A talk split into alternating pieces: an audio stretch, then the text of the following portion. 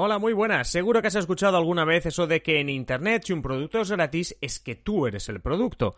Pues vamos a tratar de entender exactamente ese tipo de frases. Es decir, ¿cómo será el mundo del futuro si las empresas tecnológicas y las marcas saben más y más de mí? ¿Me tengo realmente que preocupar? Hoy, en Simple Política, el capitalismo de la vigilancia. Comenzamos.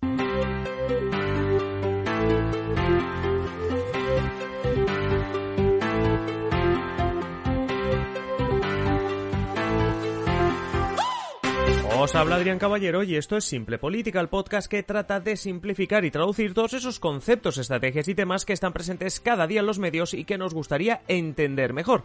Simple Política es una realidad gracias a los mecenas que con sus contribuciones hacen posible que cada día estemos aquí con nuevos contenidos. Si tú también quieres hacerte mecenas y disfrutar de contenido exclusivo, análisis de la actualidad política, avance de los podcasts y mucho más, visita patreon.com barra o pincha el enlace que encontrarás en la descripción de este episodio. Y ahora sí que sí, comenzamos.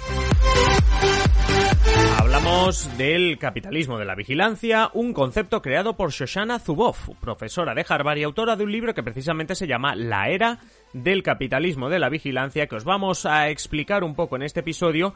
Y por si al acabar el episodio sentís mucha curiosidad os he dejado un enlace del libro en la descripción del episodio. El concepto puede que sea suyo, puede que sea de Zuboff, es decir, el concepto del eh, capitalismo de la vigilancia.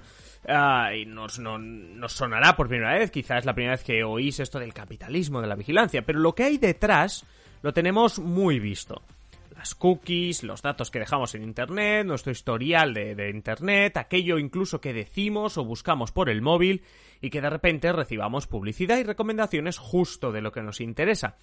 Esto es solo una parte de este capitalismo de la vigilancia, pero vamos entendiendo por dónde va la historia, yo creo. Lo que dice Zuboff es que lo más, los, o sea, lo, más, los más apocalípticos del mundo este de la tecnología y del futuro nos presentan el mundo de dentro de unos años como 1984, la novela de George Orwell, donde hay un gran hermano que nos vigila todo el tiempo, que sabe lo que hacemos, y todo en esa novela es muy invasivo, una dictadura, al fin y al cabo, una dictadura de, de toda la vida, con muchas cámaras, todo muy invasivo. Lo que dice Zuboff en este libro, lo que dice Zuboff con su teoría, es que nos tenemos que olvidar de esto. Sí, estamos controlados, eh, iremos a más en cuanto al control, sometidos a las empresas y por lo tanto gente que sabe mucho de nosotros, empresas, algoritmos que sabrán mucho de nosotros. Pero no es 1984, sino que es o será algo mucho más sutil y seguirá siéndolo cada vez más sutil. El presidente ejecutivo de Google, Eric Schmidt, eh, que obviamente no es tu voz, no es quien escribe el libro, pero por su parte, sin, sin hacer referencia a lo, del, eh, a lo de eh, la vigilancia, hablaba y decía, si nos dais más información de vosotros mismos, de vuestros amigos, podemos mejorar la, la calidad de nuestras búsquedas. Recordad que está hablando el presidente de Google. No nos hace falta que tecleéis nada, sabemos dónde estáis, sabemos dónde habéis estado y podemos saber más o menos qué estáis pensando. Son palabras literales del presidente ejecutivo de Google, Eric Schmidt parecen un poco, ah, pues ah, como mínimo que te asustan, ¿no? Por, sobre todo la parte esta final, ¿no? sabemos dónde estáis, sabemos dónde habéis estado y podemos saber más o menos qué estáis pensando. Pero si lo pensáis dos veces, pues en realidad tampoco, tampoco parece tan raro, con la cantidad de datos en forma de mil cosas el rastreo del GPS de precisamente Google Maps, el tema de las cookies, el tema de todas las búsquedas que hacemos precisamente en Google, etcétera, etcétera, etcétera. Estos datos son al final empaquetados, por decirlo así, primero analizados por algoritmos, sobre todo empaquetados como productos. ¿Qué tipo de producto? ¿A quién se le vende esto? Pues son lo que llaman productos de predicción y se venden en el mercado, es decir, se venden sobre todas las empresas a modo de futuro comportamiento de la gente. Es decir, las empresas pagarían dinero, pagan dinero por saber cómo se va a comportar la gente en el futuro. Es como si dijésemos que tú pagarías por saber cómo van a quedar un equipo de fútbol si quieres eh, hacer la quiniela o, por ejemplo, cuáles van a ser los números de la lotería. Es decir, tú pagarás por saber, o Dicho de otro modo, tú pagarías por saber cómo va a evolucionar en bolsa mm, ciertos valores, aunque no inviertas en bolsa, pero si te dijesen que te voy a avisar con días de antelación de lo que van a hacer los valores de bolsa, seguramente pues te pondrás a invertir, ¿no? Bueno, pues esto es lo que hacen las empresas. Las empresas pagan por estos productos de predicción. ¿Son perfectos? Hombre, no son perfectos, pero estos algoritmos cada vez van a mejor. Y es lo que está diciendo Zuboff con esta teoría del el capitalismo de la vigilancia. El capitalismo de la vigilancia es que ese capitalismo de compra-venta feroz se traslada precisamente a estas empresas tecnológicas, estas big, em, eh, eh, las GAFA, ¿no? Google, Amazon, Facebook, es decir, las empresas tecnológicas más importantes y que más datos guardan sobre nosotros. y, lo que, y lo que se hace con esto es que todos esos datos como decía el eh, Eric Smith, ¿no? Que os digo en la frase final, en la frase, os decía al final, podemos saber más o menos lo que estáis pensando. Eso es lo que al final se acaba vendiendo. Oye, ¿y estos datos eh, de dónde provienen? Eh, me has dicho las ah, búsquedas, el tema de las cookies, etcétera. También pensad en los servicios online gratuitos. Os decía en la introducción, si tú, eh, si el producto es gratuito, tú eres el producto. Esas aplicaciones, esos juegos que no cuestan nada, en realidad los define aquí la autora, los define Zuboff como un cebo. No son un regalo, sino que son un cebo que alimentará el capitalismo de la vigilancia. Dicho de otra manera, en el capitalismo normal y corriente de toda la vida han existido también estos cebos gratuitos para que la gente compre más y más? Bueno, pues mira, pienso en uno muy tonto, que sería, por ejemplo, cuando nos regalan un trozo de queso en un supermercado. Comes ese trozo de queso, ay, qué rico está el queso, ¿dónde puedo comprar una porción entera de queso? ¿Vale? Pues algo parecido. Eh, a través de estos servicios digitales, ¿vale? A través de estas aplicaciones, a través de estas herramientas, comienza por detrás la extracción de datos. Y digamos que son los datos de nuestra vida, nuestro comportamiento. A veces, algunos será el micrófono, en otros será el GPS, en otros será el historial de navegación, en otros será porque, bueno, pues porque es una aplicación para controlar el ritmo cardíaco, controlar cuando salimos a hacer footing, da igual. Todo eso se va acumulando. Y al final, sea por la interacción de los algoritmos, sean por modelos predictivos, lo que hacen estas empresas es que pueden definir nuestro comportamiento, cómo nos vestimos, por las búsquedas, qué, películas vemos, no solo porque Netflix puede recabar esos datos, sino porque además también normalmente buscamos en Google o en YouTube buscamos trailers, etcétera, etcétera, qué comida comemos, obviamente si utilizamos Just Eat, Uber Eats, cualquiera de estos tipos de aplicaciones, o simplemente buscamos recetas en Google, ya le estamos dando este dato, libros que leemos, no solo hay que ir a Amazon si vamos a comprarlos allí, y entonces ya lo sabrán, deportes que practicamos, acabo de hablar de las aplicaciones deportivas, si somos activos, jubilados, inactivos, y bueno, cualquier cosa lo saben.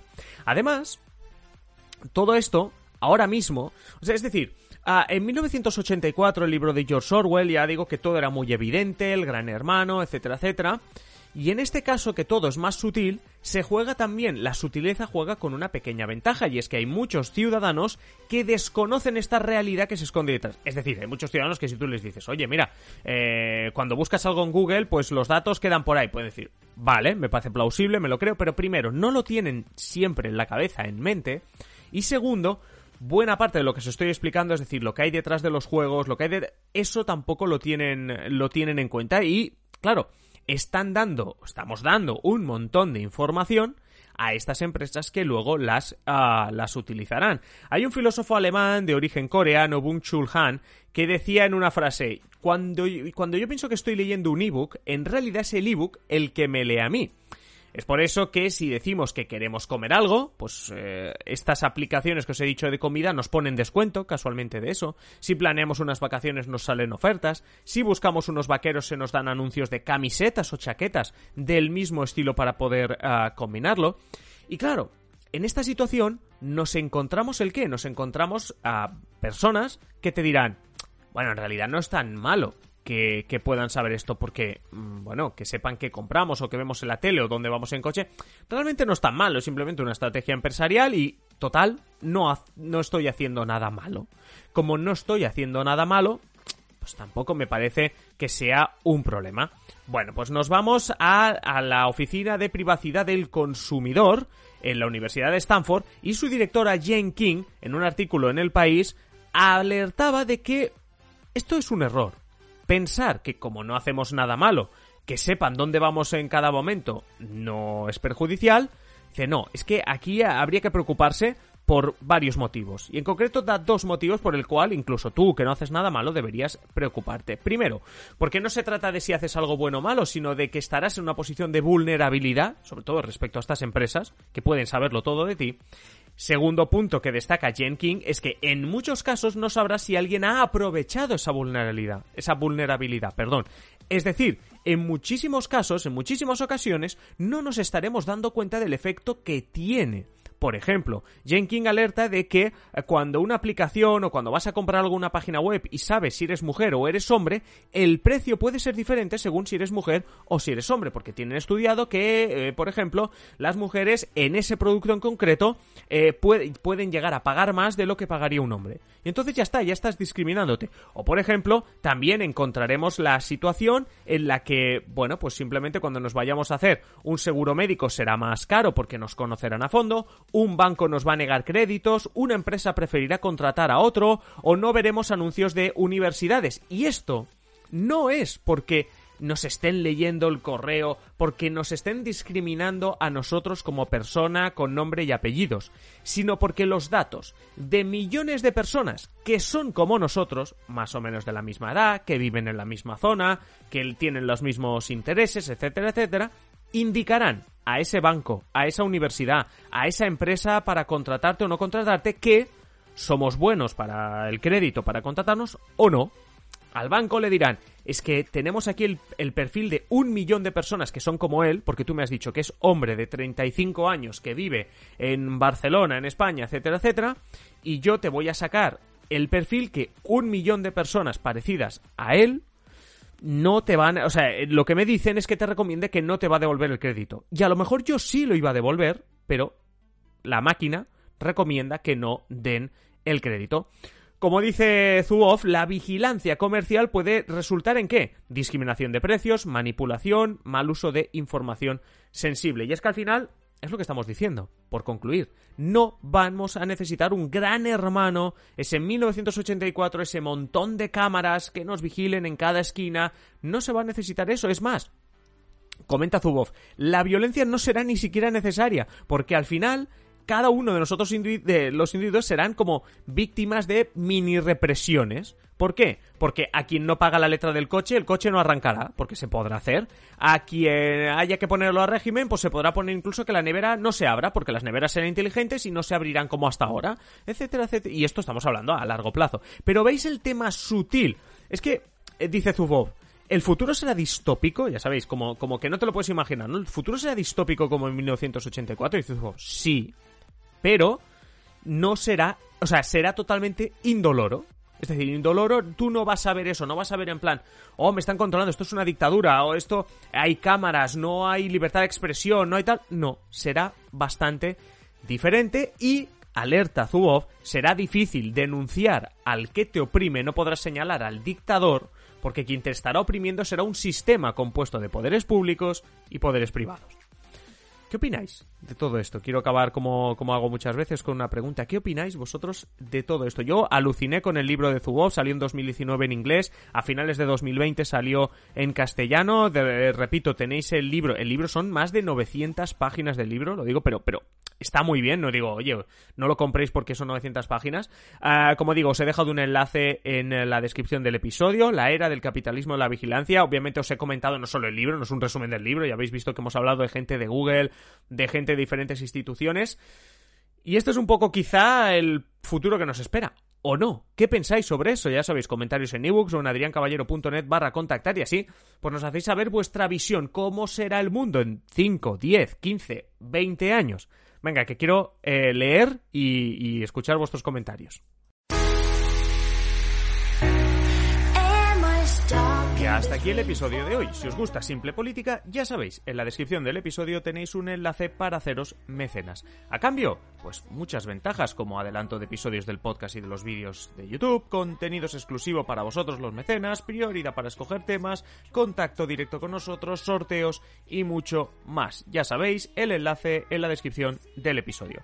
Y nada más ahora sí, manteneros siempre informados y nos escuchamos en el siguiente episodio. Un saludo y que paséis feliz día.